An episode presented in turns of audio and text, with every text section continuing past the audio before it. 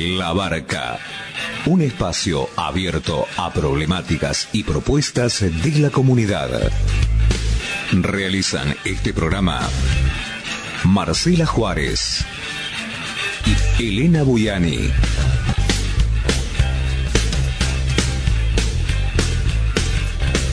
Depende de vos a qué puerto querés llegar.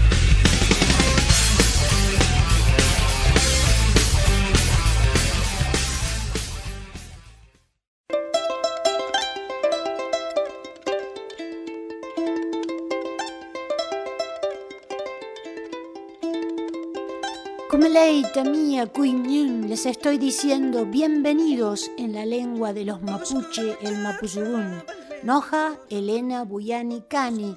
Le digo en quechua que mi nombre es Elena Buyani. Bae Pareco, te estoy saludando como lo haría un guaraní. Jalaná, te saludo como lo haría un charrúa.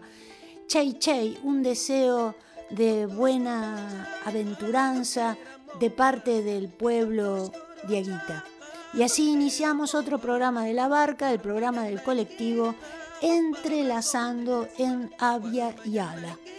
Y hoy vamos a tener dos entrevistas, la primera al doctor Raúl Montenegro y la segunda es el ciclo de Permavitante que corresponde al capítulo de abril titulado Alimentación. Así que ya vamos directamente a la primera entrevista que se la hicimos al doctor Raúl Montenegro.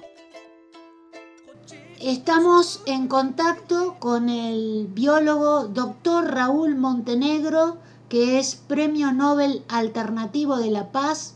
Además es docente de la Universidad de Córdoba, e integrante del, del FUNAM, es fundador del FUNAM y estamos hablando con él. Es un placer enorme. ¿Cómo estás, Raúl? Un placer. Muy bien, gracias. Aquí estoy.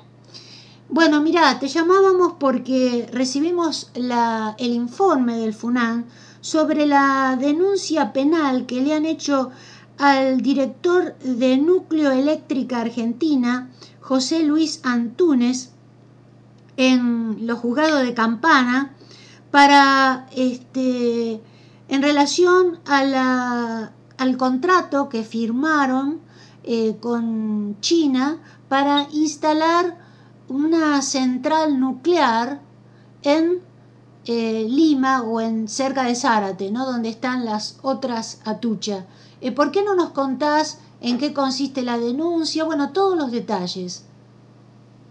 Sí, cómo no. Mira, primero hay que tener en cuenta lo siguiente, que los reactores nucleares no, no son fábricas de galletitas, son instalaciones tremendamente peligrosas em, y mm, tanto esas instalaciones como otras de riesgo en cualquier lugar civilizado eh, no se deciden simplemente porque alguien quiera colocarlas, sino que tiene que hacerse una evaluación de impacto ambiental. Claro. Eh, la evaluación de, impacto ambiental eh, implica un estudio de impacto ambiental y audiencia pública. ¿qué pasó en el caso de este, este reactor?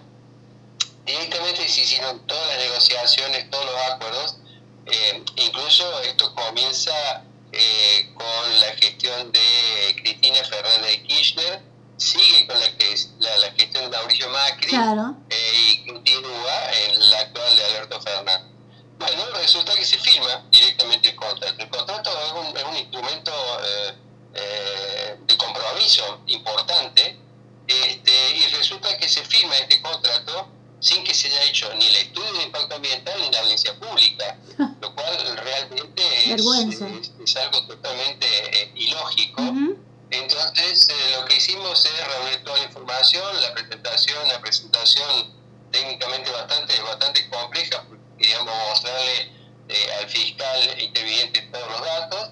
Em, entonces lo que se hace es, es eh, justamente eh, pedir investigación penal porque consideramos que el, quien preside Nuclear Eléctrica Argentina Sociedad Anónima este, realmente cometió a nuestra forma de ver un, un delito por lo cual pedimos que se investigue porque insisto no hizo no se hizo el estudio de impacto ambiental ni se hizo se hizo la audiencia pública y la, eh, esta presentación la hicimos con Juan Smith, que es el abogado aquí en Córdoba, con Fabián Maggi, que es el abogado este, en Buenos Aires, y quedó radicada en la Fiscalía Federal de Campana, aquí en Buenos Aires. Entonces, El, motivo fue ese, o sea, eh, de que directamente se tomaron decisiones eh, para una tecnología que es tecnológicamente la de mayor impacto que puede desarrollar el, ser humano, este, como si se tratara de una fábrica de galletitas, pero aún, ni siquiera fábrica de galletitas porque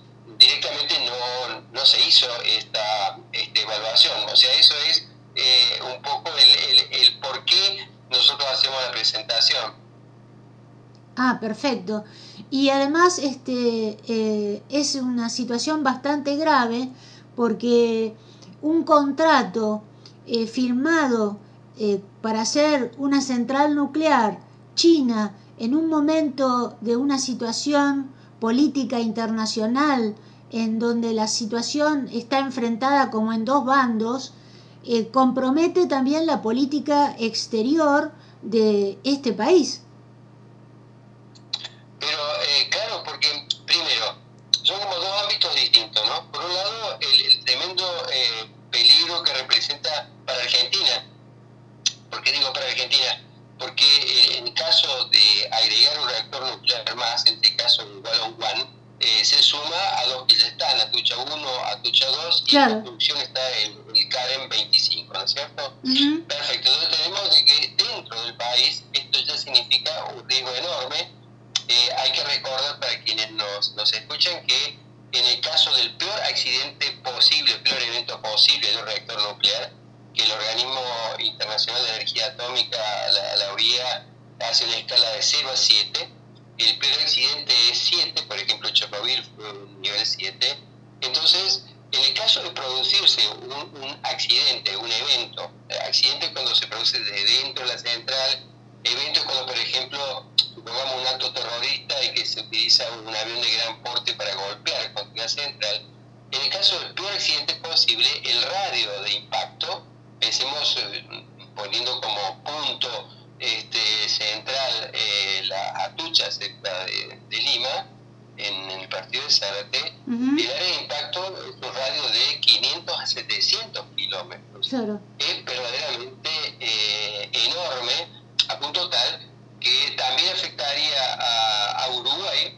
Eh, y nos llama poderosamente la atención que Uruguay no haya hecho ninguna protesta, porque sin tener la energía nuclear de potencia, termina este, recibiendo sus las consecuencias, claro, claro. Claro, entonces eh, eso me parece que es importante este, tenerlo en cuenta. Y, y después, obviamente, hacia afuera, eh, cuando un país pasa a tener reactores nucleares de potencia, se vuelve más vulnerable, no solamente por esto interno, ¿no es cierto?, de un accidente, un evento que puede pasar, sino porque eh, ya sea por un acto terrorista o por cualquier situación. Pensemos que está pasando, por ejemplo, ahora en Ucrania, que tiene 15 reactores de potencia. Entonces, a un país lo vuelve tremendamente vulnerable.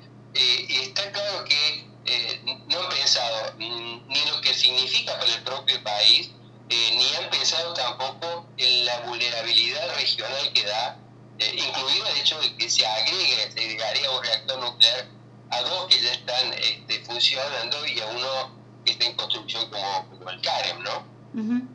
Sí, además este, lo que aportaría de beneficio, entre comillas, sería un aumento de un porcentaje ínfimo de producción de energía eléctrica, que sería ridículo, que creo que vos lo mencionás con toda claridad en el informe, además de, eh, que esto después me lo comentás, además de existir ya accidentes en Atucha 1 y 2 que no se conocen públicamente. Así que me gustaría si podés comentar estos dos temas. Eh, claro, em, esto, es muy importante eh, tener en cuenta la, potencialidad de, accidente y tener eso en claro que em, Argentina no, tiene una, una eh, imagen como la que quieren mostrar la autoridad nuclear. ¿Por qué? Porque Argentina, eh, a nivel de América Latina y Caribe, tiene el dudoso privilegio de ser el primer país que tuvo un accidente nuclear. Este accidente nuclear este, ocurrió en el reactor nuclear eh, de investigación RA2 en el año 1983, en Constituyentes, eh, pero también tiene el dudoso privilegio de tener la primera víctima fatal este, por accidente nuclear, que fue una persona que eh, murió a raíz de la contaminación por radiación gamma y neutrones. Y no solamente eso, sino que también el, el primer país en donde eh, también se produjeron personas eh, contaminadas con radiación gamma y neutrones, 17 personas en ese mismo accidente. eso más una cantidad de otros episodios en los cuales pareciera ser que la energía nuclear de potencia eh, no tuviera que responder a las leyes, eh, se maneja de una forma totalmente este, autoritaria. Piensen ustedes de que se está, construyendo el reactor eh, de investigación RA10, este, un reactor importante, sin que no, no, se haya hecho ni la evaluación de impacto ambiental, ni tampoco la, la, la audiencia pública. Entonces, eh, realmente esto de la firma con el contrato con China, em, frente a, estas, eh, a estos antecedentes que tiene Argentina, eh, pero además no solamente esos antecedentes, somos un país en donde las personas no están preparadas para el peor accidente posible y en donde además ni siquiera hay estructura hospitalaria ni capacidad médica para el peor accidente posible, por ejemplo, de base en Córdoba, o de Atucha 1 o Atucha 2 en Buenos Aires. Es decir, eh, realmente cuando uno ve todos estos datos y al ver la presentación que hicimos ante, ante la Fiscalía, es realmente increíble eh, la, la, falta de seriedad, la irresponsabilidad y la ilegalidad con que se viene manejando estos temas, como si, si fueran las autoridades nucleares eh, e incluso los funcionarios de turno, fueran como una estructura, una suerte de satélite eh, que está eh, ajeno a las leyes que hay en el país, eh, ajeno a la licencia social, ajeno a lo que puede opinar las personas. Realmente me parece que es absolutamente escandaloso lo que em, ha sucedido con la, la, firma del contrato para el One One, que no nos olvidemos, durante la gestión de Mauricio Macri, se trató de que se instalara este reactor en la provincia de Río Negro Sí, sí. Una movilización espectacular. Yo recuerdo la marcha que tuvimos allí este, eh, contra el reactor. Esa se ganó y de hecho el gobierno de Río Negro, eh, presionado por obviamente esta movilización, termina este, proponiendo una ley que se aprueba por la cual reactores como el Wallon no se puede construir en la provincia de Río Negro. Entonces fue por eso, a través de este rechazo, que las autoridades, estas autoridades que, insisto, pareciera ser que vivieran en un satélite aparte, deciden, bueno, mm, ya que hay rechazo, coloquémoslo junto a reactores que ya están, porque de alguna forma va a haber menos resistencia, y así como viene lo de colocar el Ballon One este, en el parque de, reactores nucleares de, de, las, de las atuchas, pero insisto, sin evaluación de impacto ambiental, eh, sin audiencia pública y para colmo un reactor que en China tiene muy pocos años de, experiencia, donde ya ha tenido un accidente además. Entonces, eh, cada cosa que nosotros vemos es algo realmente inédito e irresponsable, ¿no? Sí, precisamente es lo que estábamos charlando el miércoles pasado con este Agustín Sainz, el ingeniero Agustín Sainz, en relación a la instalación del one on one. Y mm, te queríamos preguntar, además, este, ¿qué perspectivas ven ustedes con respecto a esta presentación? Decía yo que los datos, los datos disponibles que damos nosotros en la presentación, eh, le dan una gran capacidad al, al, de justicia para moverse. Por lo tanto, en cuanto a la información provista está, está muy claro, pero además también es de manual del delito. O sea, eh, no estamos hablando ni de un kiosco, existe una fábrica de galletitas, de un reactor nuclear. Entonces la, eh, la torpeza que se ha cometido, eh, si uno ve las imágenes, por ejemplo el acto de firma, en donde está el presidente de Nuclear Eléctrica firmando a, distancia, digamos, este, este acuerdo, lo ve uno provincia de, Buenos Aires, Alex y de otros funcionarios, festejando algo que es un ilícito, porque realmente no cumplieron las normas. Entonces, eh, a mí me parece que es increíble cómo se juega con la gente, porque esto es importante decirlo. los materiales radiactivos de la actividad que se producen en el interior de un reactor nuclear, eh, combustible nuclear agotado, se, saca de adentro, por ejemplo, eh, tiene un riesgo de casi 2.400 siglos, 240.000 años, es una cantidad realmente este, eh, impresionante. Este, y pareciera ser que esto no, no le ha quitado sueño eh, a ninguna de las partes, ¿no? Este, eh, siendo que deberían haber cuidado bastante más no solamente el incremento de la vulnerabilidad para, para, para, el país, sino también este, este tema, ¿no? el, que los residuos no tienen un destino final, por lo tanto eh, cuando uno piensa de los riesgos que tiene el reactor Wallon One, pero cualquier, cualquiera de los dos, el Atucha 1, el Atucha 2 o Embalse, son como dos grupos de riesgo. Uno es que lo que está dentro del reactor por un accidente o evento salga hacia el ambiente y allí tenemos ese impacto de pero el otro es que también sean, por ejemplo, liberados eh, los materiales radiactivos que hay en los depósitos de combustible nuclear agotado. Piensen ustedes que en el caso de Embalse, este reactor nuclear con su propio riesgo, y al lado están puestos uno al lado del otro, en todos los lugares con el combustible nuclear agotado. Y yo quiero aclarar que ni las centrales nucleares de potencia, eh, ni los hilos, que en el caso de Córdoba, por ejemplo, están, son hilos secos que están al lado del reactor, no están este, preparados para recibir el impacto de un avión comercial de gran porte, por ejemplo. Imaginemos un Airbus 380.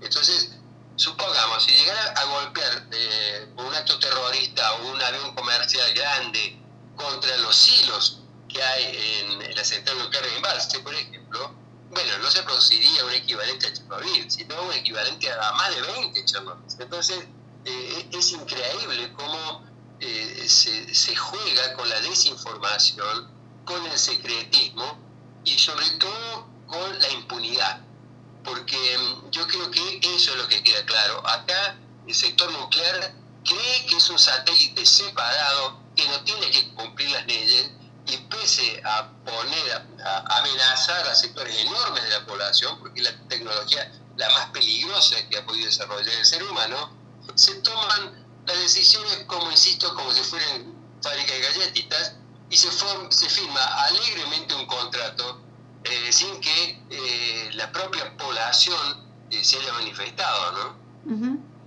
Y hablando de las tecnologías que hacen daño, como el caso de la energía nuclear, este, estamos teniendo informes sobre especialistas en mediciones electromagnéticas que están emitiendo las antenas 3G una cantidad de frecuencias electromagnéticas altísimas eh, registradas por innumerables eh, cantidades de, eventos y de elementos que han utilizado los especialistas.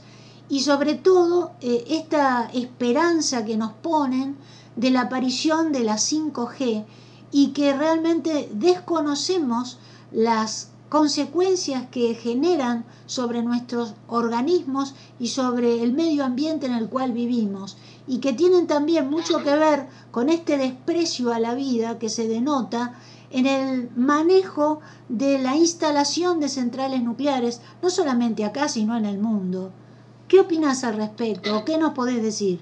Mira, es que, eh, primero marquemos un poco las, las diferencias en lo que hace a eh, radiación, ¿no es cierto? Sí. Este, en, todo lo que estamos hablando nosotros de los reactores nucleares de, potencia, eh, nosotros estamos eh, hablando de eh, todo lo que es lo que produce, la radiación que producen los materiales radiactivos. Por ejemplo, el plutonio 239, cesio 137 para el cual eh, es importante marcarlo, no hay ningún valor de seguridad, o sea, cualquier nivel de radiación ionizante edérmico. O sea que estamos hablando de em, una radiación de, muy altas eh, frecuencias, en el caso, por ejemplo, radiación gamma, estamos hablando de eh, riesgos muy importantes porque contiene mucha energía esa radiación.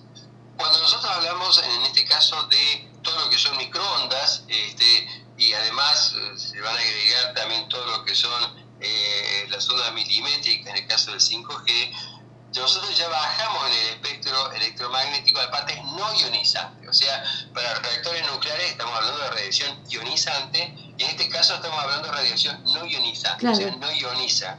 Ionizar quiere decir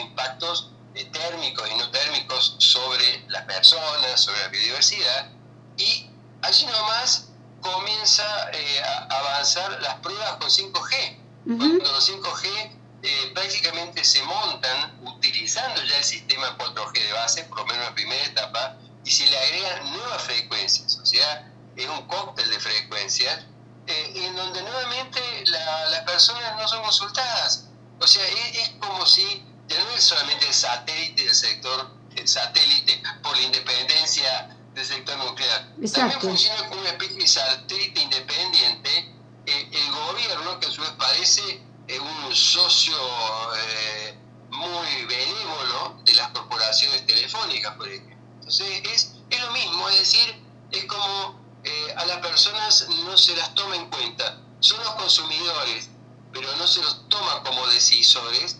Y en un país donde es mandatorio, es obligatorio hacer la evaluación de impacto ambiental. ¿Y cuáles son los efectos que produce esta eh, frecuencias no ionizantes en los organismos o en la biodiversidad? Bueno, eh, acá tenemos todas las normas, que son normas que, insisto, eh, solamente toman en cuenta los efectos térmicos, están referidas exclusivamente a los efectos térmicos, es por calentamiento. No están los otros efectos que pueden, por ejemplo, incidir eh, generando cáncer. Eso no está considerado. Este, entonces, son normas, por empezar, muy eh, primitivas porque no consideran todos los efectos no, no térmicos pero eh, además de eso, eh, estamos en un país donde eh, los criterios que hoy existen son tan permisivos que están miles de veces lo, que nosotros podemos medir, están miles de veces por debajo de esos valores permitidos. El problema es que aún a esos valores bajos, incluso a, a nivel de esos valores bajos, los impactos sobre la salud de las personas pueden ser muy altos, insisto, tanto en efectos térmicos como no térmicos, por las bajas dosis. Entonces, esa es la situación que tenemos, eh, por un lado, como atacados por la energía nuclear de potencia, y por el otro lado, también atacados por estos intereses corporativos, porque no nos engañemos, hay también una gran complicidad social, eh, de alguna forma involuntaria, eh, aumentada durante la pandemia. ¿Por qué? Y bueno, porque justamente eh, celular con todos los servicios asociados han, facilitado la comunicación en las personas. Entonces, eh, yo creo que es como si hubiera estado mucho más, ha quedado más robustecido el sector de las corporaciones. El único problema, insistimos, es que no se puede pasar a un nuevo sistema sin evaluación de impacto ambiental y sin audiencia pública. Lo mismo que dijimos nosotros para eh, lo que tiene que ver con energía nuclear de potencia, ¿no? Exactamente, por eso te lo preguntaba y además este, también coincide con otras preocupaciones que tenemos, como son los transgénicos y pesticidas, que acá en la provincia de Buenos Aires está absolutamente liberada, no hay límites eh, para, eh, para pulverizar eh, los agrotóxicos, o sea, ya se dejaron los límites y ahora se fumiga en cualquier parte, así que la situación es gravísima, así que sumando todas estas situaciones, estamos realmente muy preocupados, es como que realmente sí, están con un autoritarismo realmente preocupante.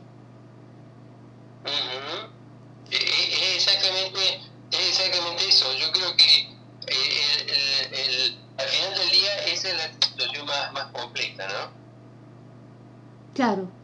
Bueno, Raúl, te agradecemos profundamente la entrevista y nosotros lo que hacemos es dejarle los últimos minutos al entrevistado para que le diga al público lo que realmente desea decirle a la, a la gente y que por ahí en la nota no te pregunté o, o no tuve la sagacidad suficiente como para hacer. Así que te dejo para que cierres con toda libertad este, la entrevista?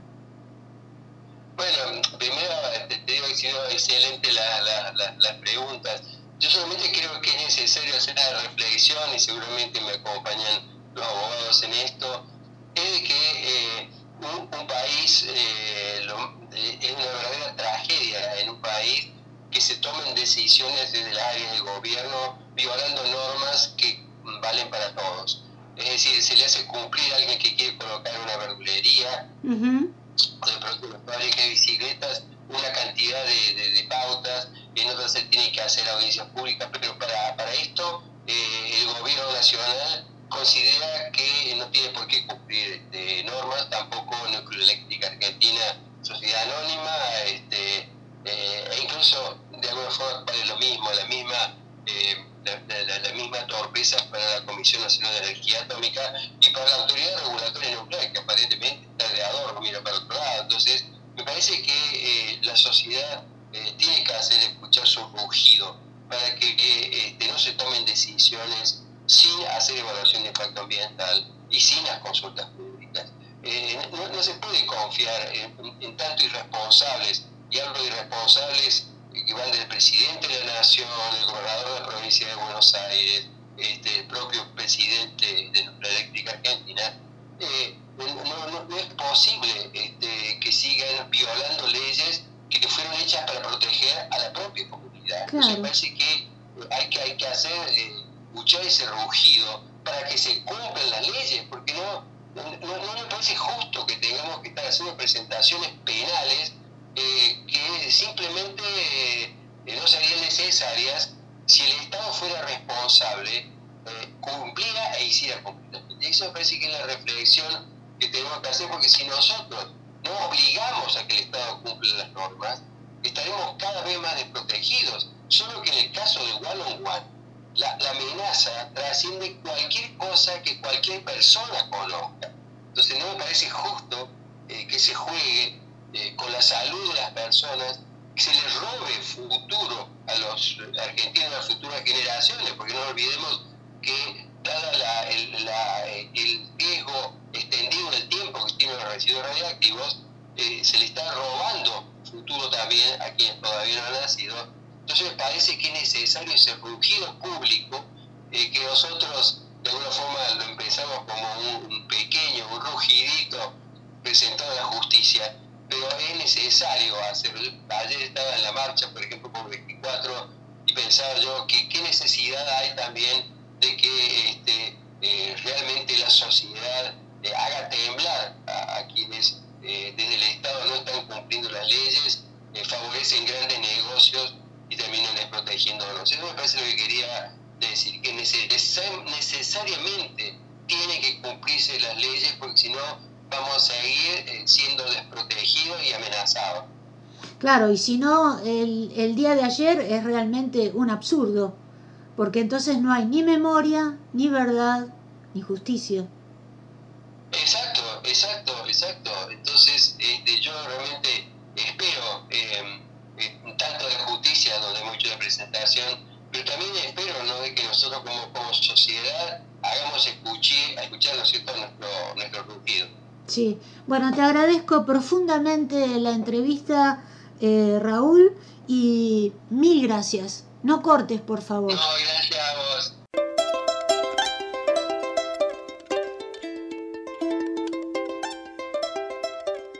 Acabamos de escuchar la entrevista que le realizamos al doctor Raúl Montenegro y ahora vamos a escuchar rápidamente el ciclo Permavitante, el segundo capítulo, eh, a cargo de Arturo Avellaneda, que se titula Alimentación. Lo escuchamos. Tenemos el enorme placer eh, de estar con Arturo Avellaneda haciendo para ustedes el segundo capítulo del ciclo Perma Habitante, que tenemos el gusto de compartir una vez por mes aquí en nuestro programa La Barca, el programa del colectivo Entrelazando en Yala. ¿Cómo estás Arturo? Un placer enorme volverte a encontrar. Muy bien, muchas gracias Elena. Eh, y dispuesto a responder hoy eh, un cuestionario interesante. Bueno, el tema de hoy que vos propusiste, por supuesto, es la alimentación. Y el primer punto que vos me sugerís tratar es sobre la ecología humana y qué aspectos tiene, cómo se la puede interpretar. Así que por favor, si podés desarrollar ese tema. Bueno, dentro de las nuevas ciencias sociales, la, ecología tiene, tiene algo para decir en tanto el ser humano eh, es también un animal más dentro del el sistema natural que habita. Eh, ecología humana apunta entonces a aplicar eh, este conocimiento de las relaciones que tienen los animales en, en, estado de libertad, en la naturaleza, sus funciones biológicas, aplicar ese conocimiento al ser humano. ¿Por qué? Porque el ser humano obviamente tiene libertad, tiene derechos, tiene la capacidad de aplicar su voluntad a todo lo que hace, pero también tiene una conducta animal, una conducta constitutiva, que es eh, ineludible para su supervivencia, que tiene que ver básicamente con la alimentación y la reproducción. Cualquiera de las dos que falte, el ser humano desaparece. Y hay más, obviamente, el descanso, eh, las migraciones, hay miles de conductas que podemos observar en, en, los animales que son constitutivas, que los animales obedecen a esas actitudes de una manera ineludible, robótica, como las hormigas, como las ovejas, pero también el ser humano las posee. Y hoy vamos a hablar de lo que tiene que ver con la alimentación, qué es lo que hace al ser humano eh, la posibilidad de alimentarse y por qué eh, es importante hablar de eso ahora, que mm, la alimentación pasa a tener una relevancia política eh, enorme y su relación con el medio ambiente pasa a estar en entredicho. Ahora, eh, me gustaría que nos explicaras qué es esto de la red enzimática y la cadena trófica. ¿Por qué no lo explicas con toda claridad para que lo podamos entender? Correcto, es sencillo de comprender. Eh, la ciencia aporta día a día novedades que hacen comprender la, vida en toda su magnitud como una sola substancia en la que el hombre, eh, de la que el hombre es parte. Uno de estos descubrimientos novedosos de la categoría, como te podría decir, del ADN, de la genética, como hace a la reproducción, hay también un descubrimiento así tan trascendente como el del eh, ADN en la reproducción, pero que aplica puntualmente a la alimentación, que es la red enzimática. ¿Qué es este descubrimiento? Es un nomenclador que ha podido ubicar paso a paso desde los organismos biológicos más sencillos, más simples, de qué manera se nutren. Nada menos que el, el puzzle, el rompecabezas, donde encajan, por un lado, las proteínas y por otro lado, las enzimas necesarias para digerirlas, para transformarlas en energía, en energía vital, en caloría. Eh, no todos los animales pueden comer todas las cosas, esto lo sabemos todos. Y a veces una pequeñísima diferencia evolutiva eh, alcanza para diferenciar una especie de otra. Por ejemplo, recordemos la observación de los colibríes de Fitzroy en Ecuador, cuando encuentra que todas las flores con forma de campana tenían un polinizador, un colibrí con el pico justo de la forma y del tamaño de la campanilla de la flor. Y hubo flores más profundas, de las que el mismo Fitzroy no encontró su polinizador. Y sin embargo, 100 años más tarde encuentran que había una mariposa que replegaba su lengua de una manera eh, telescópica, como una manguerita, y llegaba a esa flor cuyo polinizador era un desconocido. Esto es importante porque no cualquier animal puede comer cualquier cosa. Si un animal eh, eh, intentara eh, alimentarse de una sustancia que no le resulta nutritiva, malgastaría su energía y desaprovecharía ese, ese capital enzimático que tiene para digerir exactamente lo que sería su alimento. Así hay herbívoros, carnívoros, frugívoros, etcétera, etcétera. Y ahí está la ganancia más alta de cada una de estas conductas constitutivas que hacen a la búsqueda, a la captura, a la obtención de su alimento.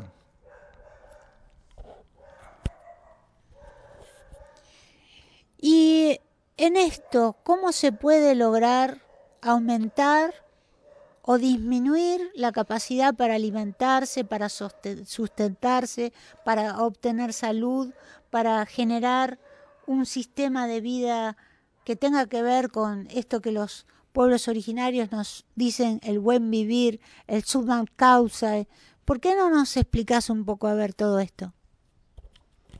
Bueno, para empezar, eh, te diría que la naturaleza misma va consagrando una pirámide en el perfeccionamiento de la búsqueda de una mayor ganancia, de, una mayor eficiencia alimentaria. De una mayor ganancia me refiero a eh, volumen ingerido y calorías obtenidas. Eh, perfeccionando así lo que se llama la pirámide alimentaria, donde en el vértice superior están los mamíferos superiores, porque tienen cualidades que escuchan, que huelen, que huyen, que atrapan, pero que además eh, interactúan entre ellos de una manera equilibrada. Tienen esa función, el predador y la presa tienen eh, implícito una relación de equilibrio, de control y de estabilidad de sus planteles basada en esta capacidad de que cada uno de ellos eh, obtiene del suelo un tipo de nutriente específico y lo transfiere a otro miembro de la cadena trófica de una manera escalar. Ahora, ¿dónde está el hombre en todo esto? ¿Y cuál sería entonces eh, el alimento que podríamos llamar óptimo para la condición humana? Y, el tema es sencillo, no, no hay ningún animal, ni insecto, ni, ni ser vivo, ni pez, ni ave, que haya modificado eh, su naturaleza. Eh, para decírtelo de una manera clara, eh, no ha habido mutación entre especies observable por la ciencia hasta ahora. Nosotros contamos con las, em, las especies que habitan el planeta y se han adaptado durante millones de años a, su, a su conducta constitutiva. Recién mucho después el ser humano en particular desarrolla este concepto de la libertad, del lenguaje, de la cultura. Así que eh, lo que come el ser humano es parte de su conducta constitutiva. ¿Y qué es lo que come el ser humano? ¿Dónde está eh, el foco de su capacidad enzimática de digestión y cuáles son sus presas? Y es evidente que es el ser humano un cazador, pescador, recolector, que no tiene nada que ver con eh, lo que vamos a ver esta tarde cuando vayamos al negocio a comprar en la góndola o en el kiosco. Eh, los alimentos son los seres vivos en libertad, ni, ni, ni, dudarlo acaso de que pudiera haber por un minuto una equivocación de nuestro sistema digestivo en, metabolizar de una manera óptima aquello que es nuestras presas naturales, presas de caza, presas de pesca y eventualmente de recolección, en una proporción que te diría, eh, cuanto más buceamos en el pasado de, esta, de este bello animal de dos patas que somos, lo que volvemos a encontrar una y otra vez es eh, la caza principalmente, secundariamente la pesca y la recolección de frutos solo durante estación. La masa nutricional de estos productos también habla de nuestra, eh, nuestra economía eh, digestiva, de nuestra economía energética. Decir entonces que cualquier pedazo de proteína animal es 10 veces más densa en caloría que ningún vegetal que podamos ingerir y esto ya habla de cuál es cuál y cuál habría de ser entonces el foco que deberíamos tomar ahora mismo para una nutrición sana y para garantizar y asegurarnos la soberanía alimentaria, la independencia de nuestros planteles poblacionales humanos, ya vistas no solo desde el punto de vista de su libertad económica o sus preferencias culturales o del sabor o el, precio de los alimentos, sino estrictamente de lo que hace a su bienestar natural y a su salud. Entonces, si tuviéramos que sintetizar todo lo que vos dijiste y llegar a algún, no a conclusiones, sino a abrir panoramas, porque las conclusiones cierran panoramas en vez de abrir. Eh, ¿Cuál sería eh, eh, realmente la idea de salud? ¿Con qué la tendríamos que relacionar? sobre todo, en primer lugar, con el alimento, obviamente, pero en segundo lugar también con el aire que respiramos, con eh, el lugar donde vivimos, con la sociedad que nos rodea, lo que bebemos, lo que comemos, que ya lo hemos dicho, todo lo que nos rodea tiene que ver. Y esto es una visión que es una visión originaria, en donde concibe que somos una integralidad, somos parte de algo, no somos los dueños de algo, sino parte de un gran equilibrio, de una gran biodiversidad. Así que, ¿cómo podríamos este, orientar entonces toda esta información para llegar a esta, a esta apertura para nuestros oyentes? Si realmente el descubrimiento de la red enzimática como una sola cosa habla de que toda la vida en el planeta podría ser vista como una sola célula, eh, a donde todos integramos una función, como un órgano. Por algo tenemos un páncreas, un hígado, unos pulmones. Y todo esto nos vincula necesariamente a la parte inerte del planeta, que es el aire, el agua, la energía, el suelo.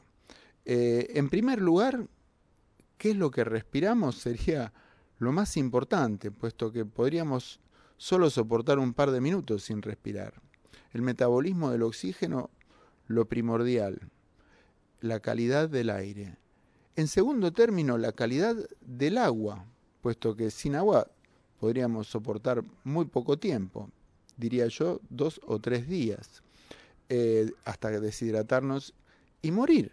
Así que la calidad del agua es fundamental. De hecho, eh, podríamos asociar directamente la longevidad a la calidad del agua y, prácticamente todos los que hablan de longevidad van a visitar los lugares donde el agua es perfecta y allí encuentran a los longevos, ni más ni menos.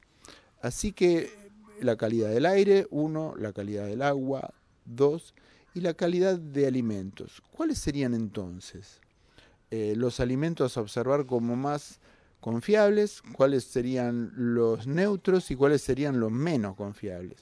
Y desafortunadamente para el programa civilizatorio te diría que los procesados industrialmente, los contaminados por el interés comercial de la industria y de la competencia, son los más peligrosos al revés de lo que debería ser, que nosotros pagamos una universidad, pagamos nuestros impuestos para que haya inspectores municipales, para levantar la calidad de lo que comemos, pero sin embargo es a la inversa.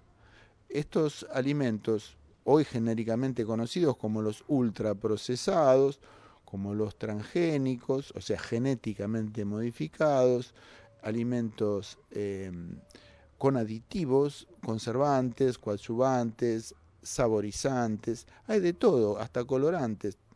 Eh, son justamente los que están más lejos de adaptarse a lo que ha de ser la ingesta humana.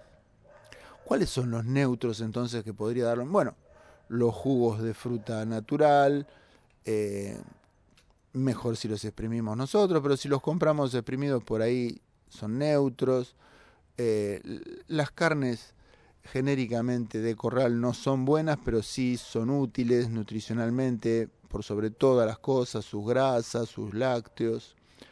¿Y cuál sería entonces el óptimo? ¿Qué sería lo mejor, lo más cerca de lo perfecto para comer? Y bueno, si vos te fijas en el menú de algún banquete de algún multimillonario, de la ascensión de algún presidente, digamos, algún casamiento, así de, una princesa, vas a ver que no está muy lejos de descubrirse que los alimentos que están más cerca de la condición natural son los más sanos, como el caviar, las ostras, la captura pesquera del día, eh, el animal de caza, eh, que ha vivido una vida formidable en contacto con, con su ambiente natural, que ha podido competir con otros ejemplares, huir de sus predadores.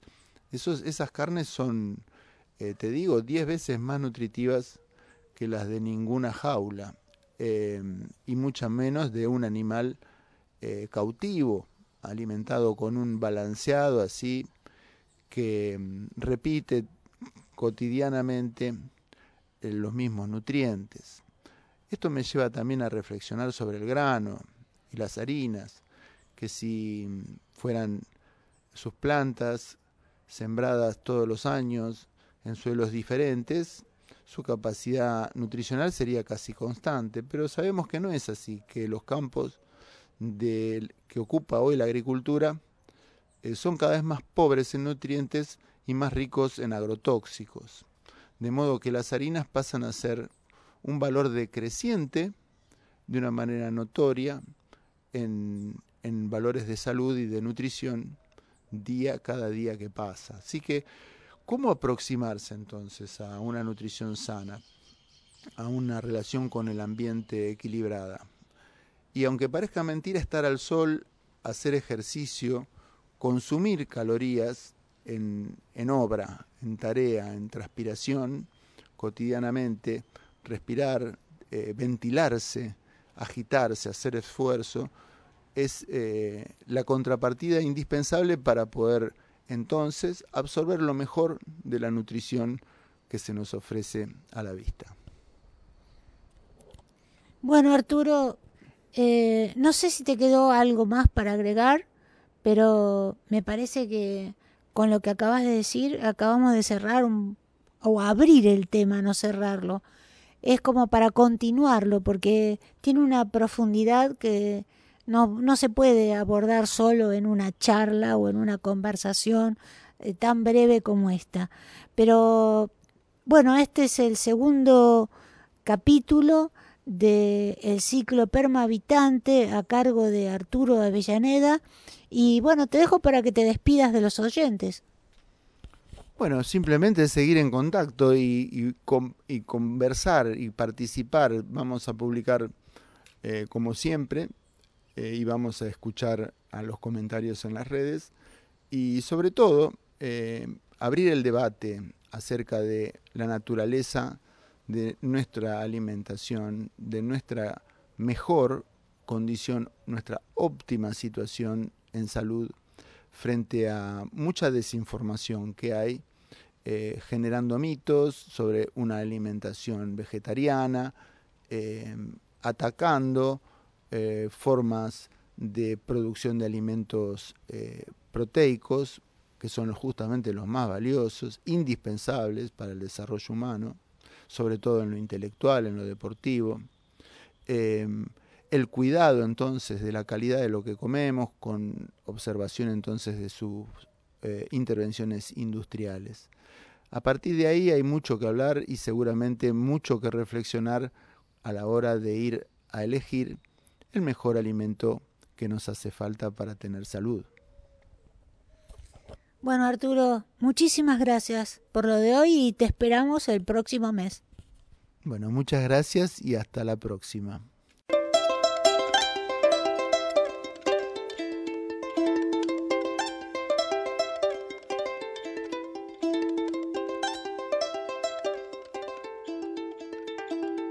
Y así termina nuestro programa del día de hoy y los esperamos el próximo miércoles a partir de las 20 horas en la M 1380.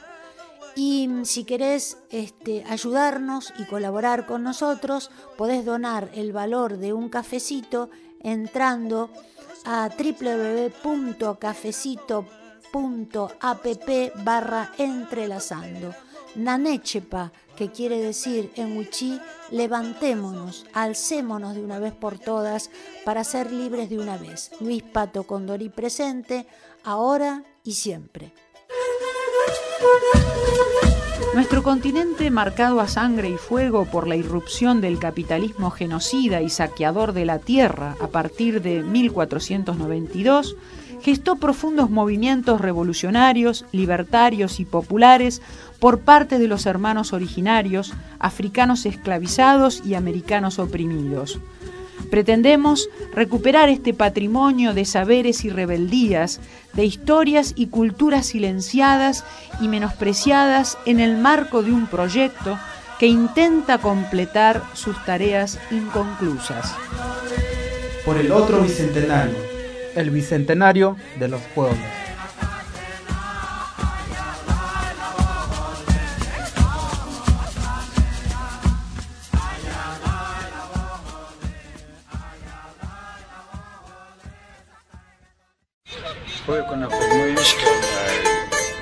Nos proponemos, partiendo de un análisis crítico de las concepciones racistas, elitistas y autoritarias que siguen dominando la vida social, los medios masivos de comunicación y la educación formal, contribuir a recuperar, valorizar las formas de organización y de lucha, los valores éticos, pedagógicos y creativos que configuran el proceso de construcción de nuestro pueblo trabajador, indígena y campesino, como sujeto histórico y protagonista del cambio social en nuestros territorios. Por el otro bicentenario, el bicentenario de los pueblos.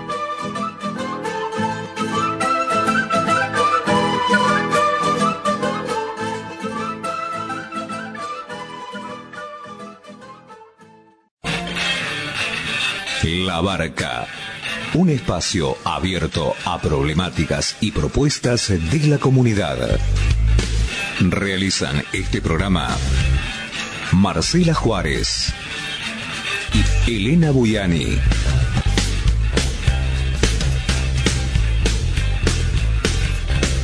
Depende de vos a qué puerto quieres llegar.